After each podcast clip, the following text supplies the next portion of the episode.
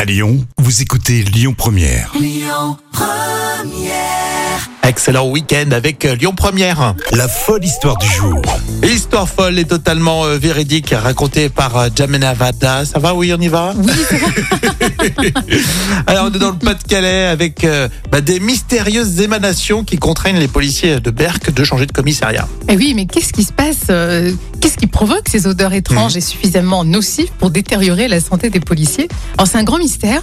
Euh, depuis plusieurs semaines, des odeurs semblent causer des problèmes respiratoires et cutanés aux policiers. Mince. Alors les syndicats souhaitent euh, y rester jusqu'à ce que le problème soit résolu, euh, ou au moins jusqu'à ce que le nouveau commissariat qui est annoncé pour 2024 soit construit. Mais qu'est-ce que c'est Qu'est-ce que c'est Alors déjà, ils habitent Berck.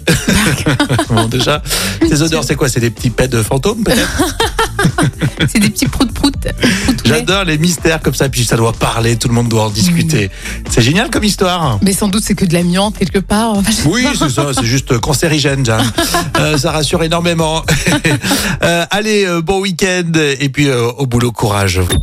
Écoutez votre radio Lyon Première en direct sur l'application Lyon Première, lyonpremière.fr et bien sûr à Lyon sur 90.2 FM et en DAB+.